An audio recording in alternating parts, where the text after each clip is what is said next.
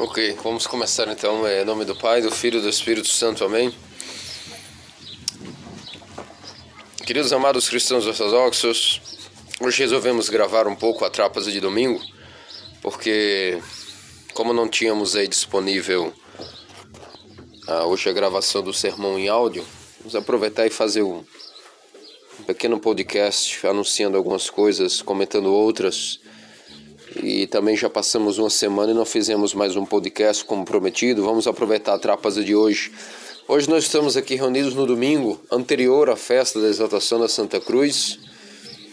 Esta semana, hoje dia 25, amanhã dia 26, já é novamente véspera da festa que terça-feira será a exaltação do Madeiro Vivificante da Cruz e hoje como preparação a igreja nos deu domingo anterior à cruz que absorve o domingo uh, do tempo comum de São Mateus para exclusivamente dedicar-se ao preparo sobre a cruz e o domingo que vem também será exclusivamente dedicado ao domingo posterior à Santa Cruz. Tão importante o rito bizantino coloca e posiciona a cruz diante do ano litúrgico. É o rito que mais glorifica e reverencia a cruz, é o rito bizantino de todos os ritos cristãos que existiram, eh, já exist, existem, já existiram. Uh, então, de antemão, é, vou passar o passar a palavra para o nosso querido irmão Arão para que faça os comentários como de costume sobre o evangelho de hoje. Depois para a senhora Elizabeth é, Antoima Garrido. E depois vamos a falar sobre. Quero anunciar algo, comentar algo sobre a tonsura do monge, do padre Efraim, que foi tonsurado na festa da Natividade essa semana em nosso monastério. Não é todo dia que temos nos tempos de hoje um, um novo monge, um padre tonsurado, se alistando no exército dos angelicais, então há que fazer aí uma, uma pequena uh, parada para comentar a respeito da tonsura do padre Efraim. Muito bem, passaria então a palavra ao Garrido. Buenos días, buenas tardes a los hermanos en Cristo. Espero que se encuentren bien. Y aquí estamos después de la maravillosa liturgia eh, pre fiesta de la exaltación de la, de la vivificante cruz giradora de vida. Bueno, este Hoy fue bastante, bastante frío el clima y pudimos aprovechar al máximo. Y realmente la, es una anticipación este domingo de, lo que acontecerá pues ya el martes con respecto a la fiesta de, de la exaltación de la poderosísima y vivificadora cruz. Y todas las interpretaciones que mencionan los santos padres realmente es, divino, porque bien dijo usted, padre, que, que los judíos no tenían idea de nada de eso, no tenían este, ningún tipo de idea de, lo que iba a suceder ahí, eh, menos los discípulos de, de Cristo tenían idea de lo que de lo que realmente sucedió hasta que llegó el Espíritu Santo y fue el que dio realmente la revelación. Creo que ningún, ningún hombre, por muy sensato que fuera, iba a recibir realmente esa eh, maravillosa interpretación, eh, sino solo a través del Espíritu Santo. Y este, sí hay perspectivas heterodoxas que consideran precisamente lo que usted mencionó en el sermón, que la cruz es maldición y que precisamente no usan para nada, ni, ni, ni siquiera la, la, sencilla cruz roja, que es algo también hasta básico. Hay gente que tiene en casa pues este aquel, aquel, aquella caja de, de cruz roja donde tienen medicamentos y todo eso, y mismo, mismo gente ha llegado al punto de sencillamente no usar eh, el símbolo porque sencillamente es algo que es pagano. Como los musulmanes negaron ayuda médica de ONU por la ayuda que llegaba bajo eh, lo, la, la, la, ¿cómo puedo decir? la iniciativa de la, de la Cruz Roja. Eh, musulmanes como rogaban en los suelos comidas que refugiados quando necessitavam ajuda da ONU chegando à Europa se venia com o símbolo de Cruz Roja como rogavam água ou comida, mantimentos em no mesmo suelo para mirarla, que loucura, não? Sim.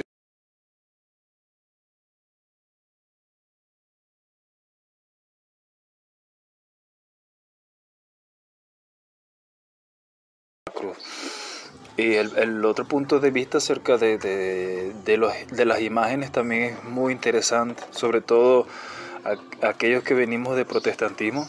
Realmente esa interpretación que tienen los santos padres sobre, sobre las imágenes es, es dato esencial porque el mismo Dios, mismo Dios eh, a través de la enfermedad, él, él, da la misma cura, ¿no? Y como, como una serpiente siendo venenosa, atacando al pueblo rebelde, duro de servir. El, eh, nuestro Dios tan misericordioso, bueno, levanta una serpiente también y con ella pues hace de que las personas reciban, reciban la cura. Realmente la interpretación eh, ortodoxa, la interpretación partística es la... Eh, es excelente, pues correctísima y realmente llena los vacíos, llena las lagunas que cada uno de nosotros tenemos con, con todos esos temas cuando uno viene realmente de heterodoxia. Pero bueno, hasta aquí mi, hasta aquí mi participación. Creo que dejaré ahora la palabra a mi esposa y señora Elizabeth. Muy bien, mamá, háblanos algo ahí para lo público hispanoparlante. acerca de con tu corazón mismo, ¿qué piensas de ese domingo anterior a la, a la fiesta de la cruz, todo eso que comentamos, en fin? Bueno. Deja tu corazón hablar. Lo más, lo más em, emocionante es que no se celebra la exaltación de la cruz una sola vez, ¿no? Al año en la ortodoxia. Sí.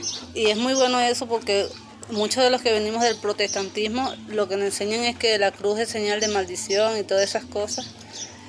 Y cuando la persona llega por primera vez a la ortodoxia, como fue en el caso de nosotros, que no teníamos ni idea de, de esto, de lo que habla, de lo que enseña la iglesia sobre la cruz, sobre los iconos. Entonces es bastante bueno saber que realmente es un símbolo santo, un símbolo que transmite aquella, transmite la energía de, del mismo Dios, pues, ya que fue el que derrumbó y derrotó la muerte por, por su muerte en la cruz y tenía una pregunta, ¿no? Aquí que me vino ahorita a la mente. Solamente sé en mi ignorancia sobre ajá, la cruz y la forma en la que murió Pedro también fue que también utilizan ese símbolo, ¿no? Pero hay varias y miles de, de maneras de hacer la cruz. Todas esas formas de hacer la cruz también son, se ven de la misma manera. O sea, se, se, se considera igual. Sí, mamá, entendí la pregunta acerca de, de, de sí. Eh, esto está muy bien explicado en, en la fiesta de la exaltación de la cruz. Hasta tiene artículos ahí que envío a lo largo de, de lo año, donde hay varias cruces antiguísimas. Entonces, ahora, claro, eh, la cruz en sí misma siempre fue un símbolo antiguo, místico. Ahora, la cruz só tiene sentido para nosotros cristianos, como hablamos de poder, cuando tenemos Cristo en esta cruz vivificante, ou seja, Cristo ha santificado a cruz, ao mesmo tempo que a cruz em si mesma sempre foi um símbolo místico que eh, só pode haver sentido com Cristo no centro de ella. Tanto que os paganos tinham, por exemplo, para que tenhas ideia, os paganos tinham eh, noção que a cruz era algo assim divino, uma, um símbolo esotérico, místico. Os egípcios até tinham ela como é a clave para abrir a imortalidade, para a vida eterna do faraó, faraón. Pero ela só vai ganhar seu sentido de realização com Cristo no centro. Porque no centro do universo quem está? O Criador. O Criador é Cristo. E, lo, e a união de todos os pontos, de los quatro pontos do universo está no centro da cruz. A união de norte, sur, este, oeste. Y Cristo cuando fue pendurado, ahí está la explicación. Cuando el Hijo del Hombre fue levantado como la serpiente de bronce por Moisés, todo aquel que cree tendrá vida eterna. Entonces exactamente todo la, lo, lo, lo auge de la creación, de toda la relación de Dios con su creación, llegó, digamos así, a su punto más espléndido desde que Adán fue creado en el universo, cuando el Hijo del Hombre asumió la posición que hasta los eh, budistas llaman de Tao, o sea, el principio del universo para ellos se llama el Tao, de ahí viene el taoísmo. Para nosotros, ¿qué es el Tao? El Logos. El Logos es el centro del universo. Y podemos hasta decir que el Creador, que creó todo el universo, asumió su posición central cuando el Hijo del Hombre abrió sus brazos extendido la cruz y ahí toda la creación cantó de alegría, los ángeles quedaron atónitos y, y es un misterio. ¿Cómo Dios puede permitir ser crucificado? Como Platón, mismo antes de Cristo, no sé cuántos años podemos decir que vivió Platón antes de Cristo, 400 años antes de Cristo, había profetizado, solamente por su conocimiento natural de investigar la verdad. No habrá un Dios crucificado. Hay varios dioses, Dios, Poseidón, Júpiter, no sé qué. No, habrá un Dios crucificado. No sabía quién, pero llegó a esta conclusión. ¿Cómo? Dios estaba revelándolo ya. Hasta en medio de paganismo y revelando a gente que su venida estaba cercana. Los profetas daban revelación precisa, pero hasta los paganos sabían, ¿no? algo hay con la cruz que además para nosotros de comprensión y tiene a ver con la unión de, de vida.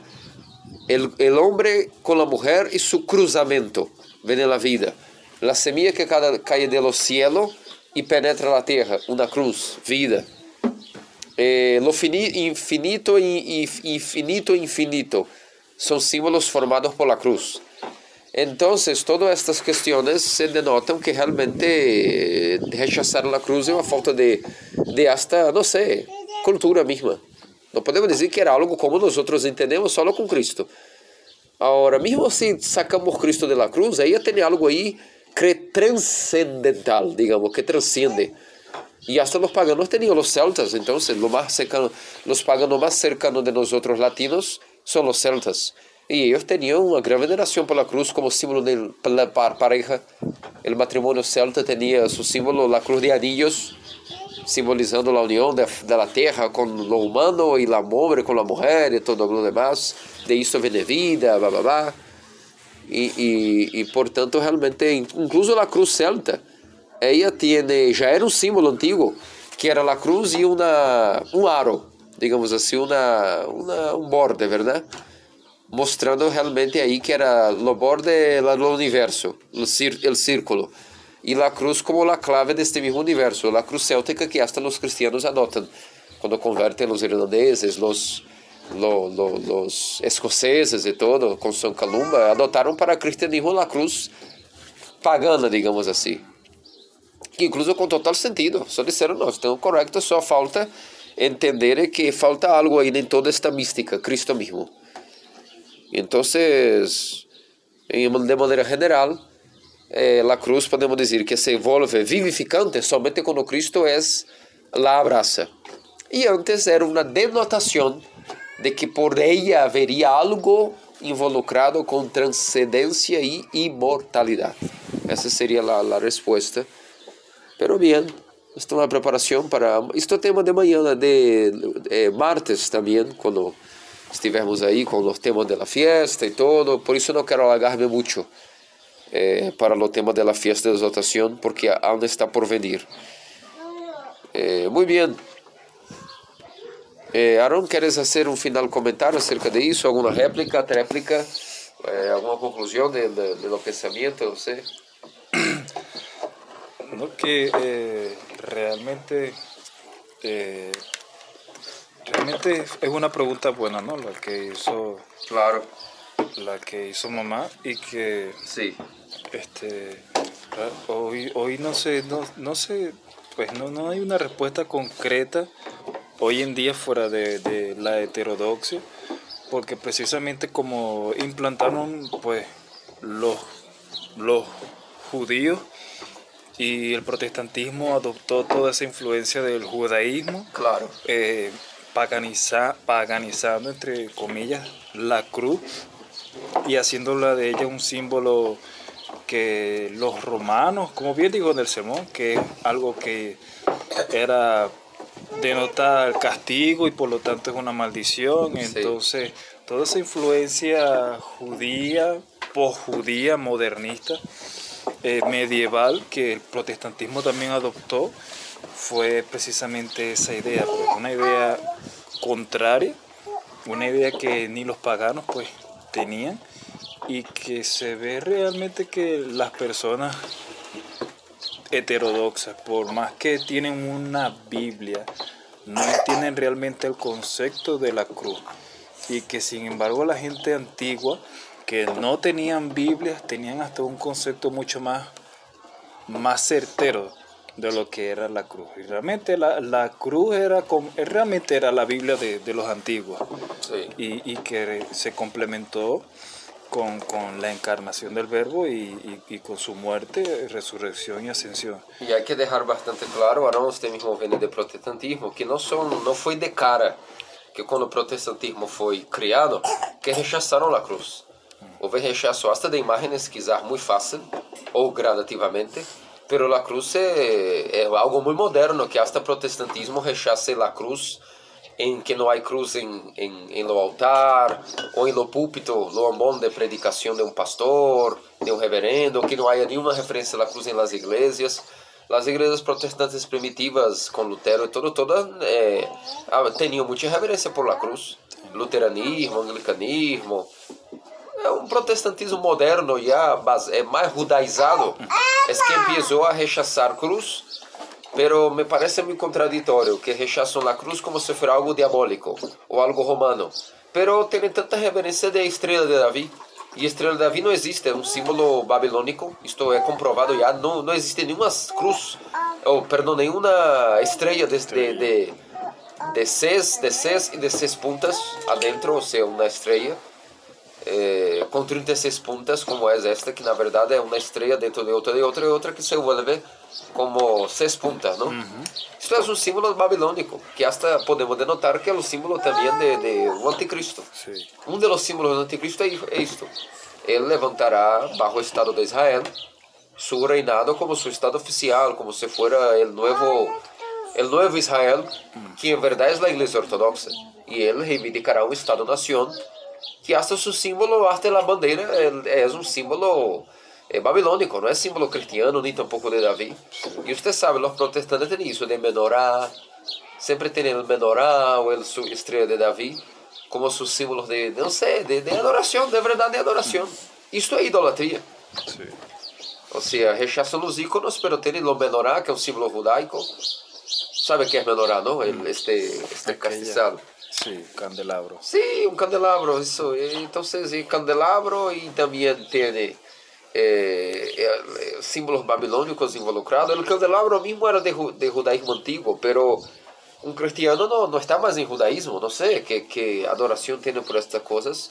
E a cruz, que é algo atual, digamos, atualizado por mesmo Senhor, hasta por o Evangelho, que não tomar sua cruz, não é digno de mim, ou seja, não sei, está aí muito evidente a conexão pero ellos eh, realmente, infelizmente, hay muy, mucha ignorancia. Esto se llama más una, una, de las características de estar leyendo literatura que no son santos padres, sino que teología ya recientes, modernas. Sí.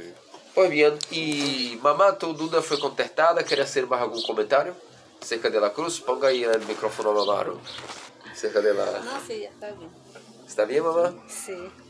Muy ya bien. había visto esa imagen que usted publicó con con todas las Isto. los estilos de cruce, ¿no? Claro, claro. Hasta tem aí a suástica nazista sí. que adotaram como símbolo, pero um, um tipo de cruz. É um tipo de cruz. Sim, um tipo de cruz. Claro, o significado que deram não tem nada a ver com o cristianismo, vale, vale deixar claro. Pero era uma cruz, uma cruz antiga. Aprovechando a ocasião que era em espanhol, assim, muita gente que pergunta. Ajá. Y a veces tampoco preguntamos, ¿no? Sí. una, una, algo tan, tan simple, algo que uno ve todo, cada vez que venimos a la capilla en nuestras casas. Sí. Y quizás no, no nos atrevemos a preguntar más sobre eso. Ok, muy bien. Eh, esta semana tuvimos la, la tonsura. Hacía tiempo que no, un padre no era tonsurado en monasterio. Tivemos, tuvimos aí a tonsura de padre Efraim. Eu não conhecia 2019 quando ele estava de novício. E antes ele estava, era um, era um fiel ativo do sínodo. Um russo que ha venido de la cidade de Vladimir. Com sua família inteira, seus irmãos, seus papás. Residia em, em, em Canadá. Ha hecho um trabalho com o jovem. Ele não é tão jovem assim, hoje em dia está cerca de los 40 anos de idade pero quando era mais jovem, ele tinha. Seu nome era Alexander, Alexander Karpov. E ele cuidou de uma monja de nós outros que vivia, não era monja de convento, sino monja de casa doméstica, uma monja solitária. E esta senhora não tinha mais descendentes nem nada que cuidara e se quedou como cadeira de rodas. Você diz assim, cadeira de rodas? E necessitava algo para, alguém para cuidar, não havia disponibilidade de monjas de cuidar, e ele se ofereceu voluntariamente de ser o tutor de ella. Ele cuidou hasta de limpar suas necessidades, banho, todo o que era necessário, hasta o dia que ella entregou sua alma ao Senhor, su, descansou, cuidou de ella hasta o final. Não sei, le deu esta vontade assim de lo nada, de cuidar, se ofereceu a ser enfermeiro cuidador desta, desta monja de nós outros, e cuidou de ella hasta o dia do funeral. E me recuerdo que quando estava ele como novício, no monastério, eh, hasta Vladico Gregorio me comentava, creio que este jovem foi atraído por, para ser monja com nós por algum motivo, quer viver aí com nós por las orações desta monja que quizás por gratitud a ele, orou em los cielos para que a hora, não sei, de nada, de lo nada, começou a ter desejo de ser novício. Ele, sua profissão era eh, engenheiro de informática. E me recuerdo que hasta quando estava de novicio em 2019, ele teria que a responder alguns trabalhos, estava deixando o mundo gradativamente, já vivendo completamente em monastério, mas algumas coisas que era devido a de, de, de conclusão de suas obrigações com o mundo, ele estava ainda desvinculando-se pouco a pouco. E estava muito feliz, muito contente. Todo novicio tem seus altos e baixos e tendências a deixar o monastério, como tendências a quedar-se. Coisas boas que mira e coisas boas que não quero deixar no mundo. É, é, isto é um novício, alguém que está desejando, testando, mas não, não está seguro. Pero nele se via coisa rara, que é um novício ter como 60, 70% mais desejo de quedar-se do que ir-se. Em geral, se tem 50-50, está bem, é um novício. Ai, que difícil, não sei se aguentarei, pero me gusta, ao mesmo tempo me sinto feliz. Isso é um novício, 50-50. E quando miramos algo que desde o já está como 60, ou seja, que a balança está pesando mais para quedar-se, é algo que pode ser provado e não quede, mas só de ter esse desejo inicial é raro, te digo que é raro, especialmente hoje em dia. A gente muitas vezes se candidata a ser noviço, mas por enamoramento, por uma, é uma questão artística, quizás exótica, que não tem nenhum conhecimento, creio que é lindo, virar monges e a vida religiosa, quer testar porque sentiu alguma atração, mas depois descobrem que era haviam romantizado a luta e a arena monástica e deixam. É o que mais se passa hoje em dia. Pero ele, Alexander, eu mirava realmente, ele estava, não sei se por sua idade, a maneira que entrou, a maneira que adentrou no monastério já era uma idade, uma idade assim que não era tão jovem, quizás isto ha contribuído para sua estabilidade, pero ele tinha, eu captava que ele estava muito mais interessado em quedar-se e realizar-se nesta vida isto estava como sobrepondo suas lutas de, por exemplo, claro, é difícil, cansaço, trabalho duro, não dormir tanto, regras e, e dieta e todo, ayuno, não comer carne, trabalho duro, obediência. Mas se vê que estava lidando bem e realmente que bueno que agora na festa da natividade le decidiram torturar e volviu-se Padre Efraim. Pero a questão é, temos uma tradição neste monastério que sempre há que ter um monge Efraim algum padre tem que chamar-se Efraim. E muita gente não sabe por que de isto, até porque o, primeiro Efraim foi um dos fundadores, o obispo, faleceu em 2019 e desde então não havia tido tempo de ter o segundo Efraim. Por isso, muita gente, como se passaram como décadas tendo um Efraim, não houve necessidade de forjar-se outro Efraim, mas agora não, houve.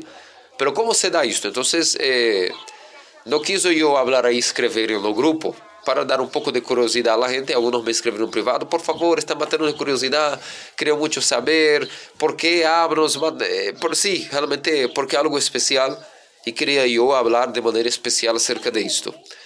Onde vem esta tradição e como temos isto, uma confirmação hasta de que nosso monastério é algo verdadeiro e que incluso continuará, que teremos continuação, que sabemos que isso foi uma confirmação que continuaremos. Eh, bien, eh, essa tradição vem do seguinte, vamos desde, desde, desde zero.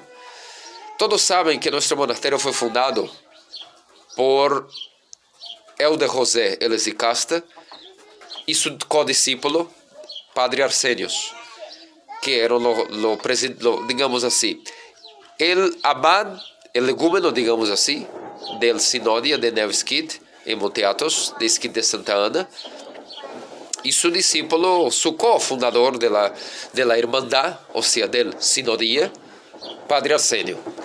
Muito jovens, Roseles e Casta e Arsenio chegaram a Monte Athos, não se conheciam tampouco. Sabemos que Padre Jerônimos eh, ajudou, Padre Jerônimos de Guina ajudou Padre Arsenio a como chegar a Monte Athos, estabelecer-se aí. E o de José, jovenzito, Francis, estava aí em Monte Athos também buscando los desertos de Atos, peregrinando em Atos, buscando, queria o dom da oração. O mundo le desencantado, ele era núbio, sua núbia morreu, e isso le deixou como, não é outra, outra vida para mim. Minha núbia morreu, não vou esperar outra, vou, vou seguir minha morte. E foi a, a el de José, era núbio, sua núbia morreu e faleceu, e ele disse que não queria mais vida no mundo, se desgustou, e jovem foi a Monte Atos. E aí queria muito buscar a verdadeira oração, e percebeu que mismo Monte Athos, los mismos monasterios y monjes já não falavam mais de oração. Hasta diziam, não, não penses nisso, para que te interessas com isso de exicasmo e oração de Jesus? Tão avançada já estava a falta de espiritualidade em Monte Athos. Havia uma carência de espiritualidade. Mesmo em Monte Athos, imaginemos como era o contexto em Constantinopla, em, em Ásia Menor e todos os arredores. Isto hasta Abierônimo de Guinness, sua biografia, narra muito bem que era uma catástrofe, que não havia muita espiritualidade, mas em nenhum sítio. E então, el de José, el jovem Francis, en aquel entonces, peregrina por los monasterios, pedindo a Deus, Senhor, se há alguém neste Monte Athos que sepa tu oração del coração, hágame, não sei, actue com misericórdia para que eu conheça alguém necessita um guia mesmo que você me dê o dom de oração diretamente a mim, necessito um guia. E de hecho, de tanto peregrinar e não encontrar nenhum guia, um dia, é o de José, anciano José, recebeu o dom de oração. Estava como eh, pedindo muito o dom, triste por não encontrar um guia, e de repente ele, eh, em seu coração, empieza como um relógio a trabalhar como um clique. Cada clique, a oração orava ele mesmo. Senhor Jesus Cristo, tem pena de mim. Foi como um dom, um clique. Ele não fazia a oração, a oração estava viva nele como clique de relógio. A cada tique, a oração mesmo orava em ele e ele recebeu este dom, pero sabia, ok, isto é uma coisa. Receber um dom é uma coisa, agora mantenerlo, lutar contra os demônios, não perder este dom, necessita um guia. E desesperadamente, como manda a Filocalia e todos os santos padres, tu tens que estar bajo um guiamento, um guia, um anciano experiente que te ajude para que você não entre em ilusão em Prelest.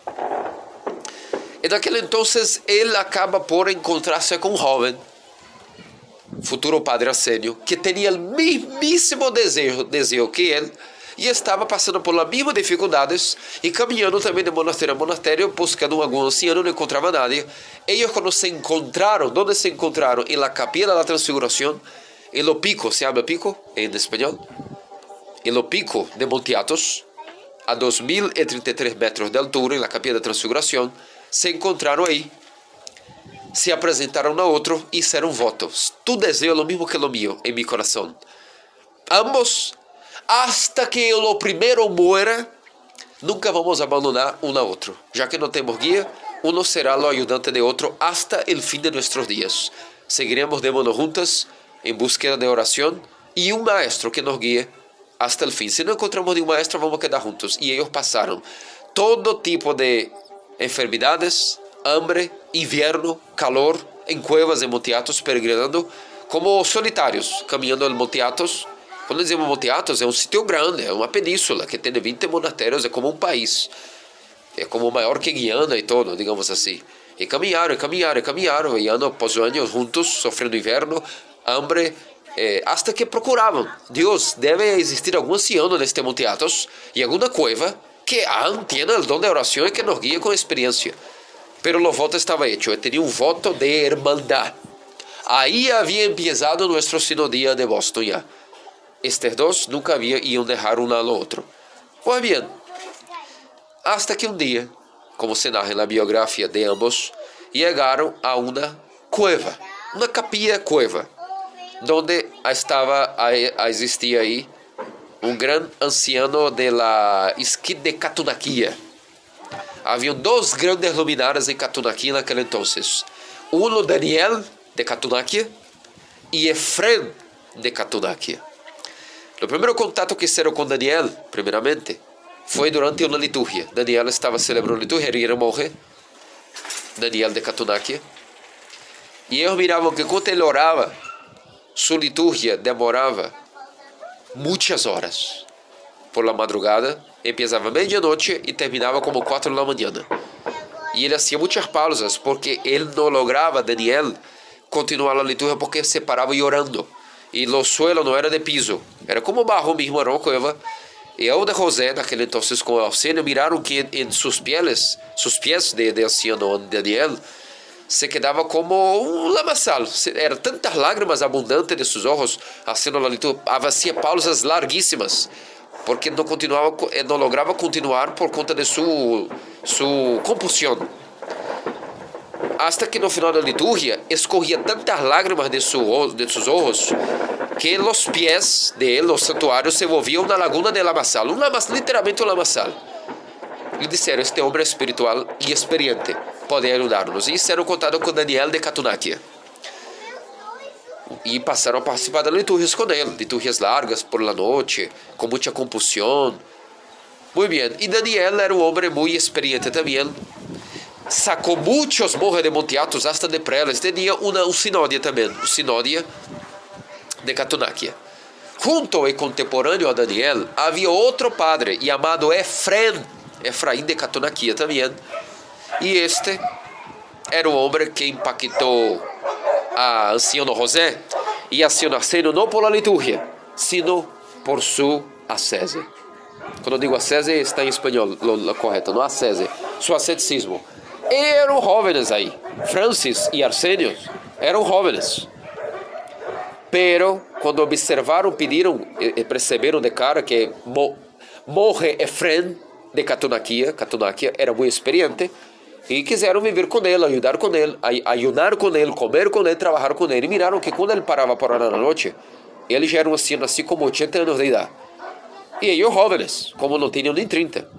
E, mi, e miraram por la noite que ele empiezava tantas prostrações, tantos tipos de alabanças a Deus e esforços assim corporais, que eles disseram: Este homem, como pode ser tão viejo? É ter muito mais energia física que nós outros jovens e começar a imitá-lo. Tudo que ele fazia, eh, tentavam fazer e até decidiram. Nós decidimos que nós nunca abandonaríamos um ao outro. Mas agora encontramos um guia. Vamos nos submeter nós dois a nosso anciano Efraim de Catonaquia e ele vai guiar-nos. E aí submeteram finalmente encontraram alguém que poderia ensinar-los os esforços e até aprenderam tanto de anciano Efraim de Catunaquia, que hacía mucho más esfuerzos que un cuerpo joven podía hacer, pero para Dios, cuando Dios da la gracia, nuestro cuerpo físico logra cualquier esfuerzo. Y ellos jóvenes tienen dificultad de acompañar. Eh, y, y, ellos quedaron ahí para aprender de anciano Efren la oración y ascetismo, en bajo obediencia de él. Y ellos, y ellos dijeron, como nuestro primer anciano que nos guía Efren, nuestro sinodía, quando fundaram sua sinodia, sempre queremos homenagear nosso primeiro anciano.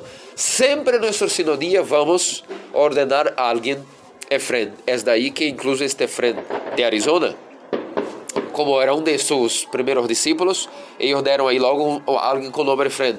Por isso Efraim de Arizona é, é torturado em honor a esta, a esta imagem de que estamos falando, aunque Efraim de Arizona não permaneceu fiel a la enseñanza de seus ancestros e maestros, porque eles eram zelotas, celebravam o velho calendário, e todos sabem que Efraim de Arizona, por exemplo, se foi a ecumenismo e morreu bajo ecumenismo.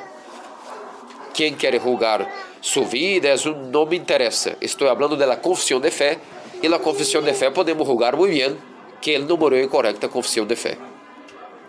Por bem, então eles tiveram esta promessa um ao outro. Mas nosso voto, sempre algum monge de nosso sinodia haverá que chamar-se Efrem.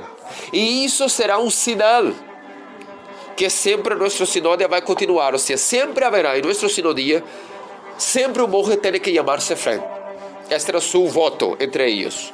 Pois bem, em Boston, todos sabem que quando o padre Panteleimo, o discípulo mais jovem de anciano José e anciano Arsênio, quando ele foi a Boston fundar o Metaquion, o Metaquion de Montiatos, em Boston, bajo a obediência de, de José, luego salieron de los fundadores, lo primero se llamó Arsenio. Padre Arsenio foi um dos primeiros discípulos de Padre Panteleimo e ele torturado com o nome de Arsenio. E o outro que chegou, que foi nosso grande Vladica Efraim, ele torturou. Incluso foram torturados em Monteatos. Eh, Efraim foi a Monteatos, naquele tempo eles viajavam e se hacía a tortura em Monteatos, incluso, e não em Boston. Tanto que em outros tempos havia conexão de nosso sinodia em Boston com o mesmo Monteatos e era costume, Padre Padilha levar seus discípulos hasta Monteatos para dar a tortura aí mesmo em Atos. E então então temos aí eh, Efren, faleceu em 2019 e sabíamos que haveríamos que colocar alguém com nome Efraim, pero o monge não pode e não tem la não tem o privilégio de ele mesmo elegir seu nome. No máximo ele pode sugerir, fazer uma sugestão quero chamar-me, por exemplo, não sei, eh, Caralampos, e dar sua sugestão. Su padre espiritual dará uma sugestão, quizás que outro monge dê uma sugestão, mas o monge não pode elegir seu nome. Esse nome é dado, e como se dá? Se coloca opções em papelitos e na liturgia que este homem vai ser torturado, se põe debaixo do altar para se sacar por sorte, para saber qual é a vontade de Deus, para que se llame este novicio, qual será seu nome de padre de monje. Y en nuestra liturgia hora de la Santa Natividad, ponieron, colocaron los papelitos, una de las opciones era Efraín, porque cada hora como estaba vacante este nombre el monasterio, una de las opciones colocar Efraín y más dos. Y en el momento de la liturgia cuando sacan, se salió Efraín, y es un sinal para nosotros que nuestro monasinodia está continuando y por tanto es una sucesión legítima daquele mesmo sinodia eh, que Helder José eh, certa vez fundou com Helder Arsenio e deu a bendição para que continuara em Boston. Então, por providência divina, miramos que é um sinal de que temos a bendição para continuar nosso humilde trabalho como sinodia em Boston.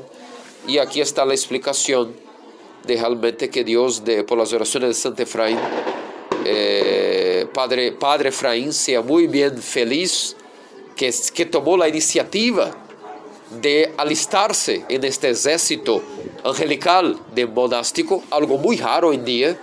Quem quer ser cristiano? Quase nadie. E entre cristianos, quem quer ser monge? Muito menos.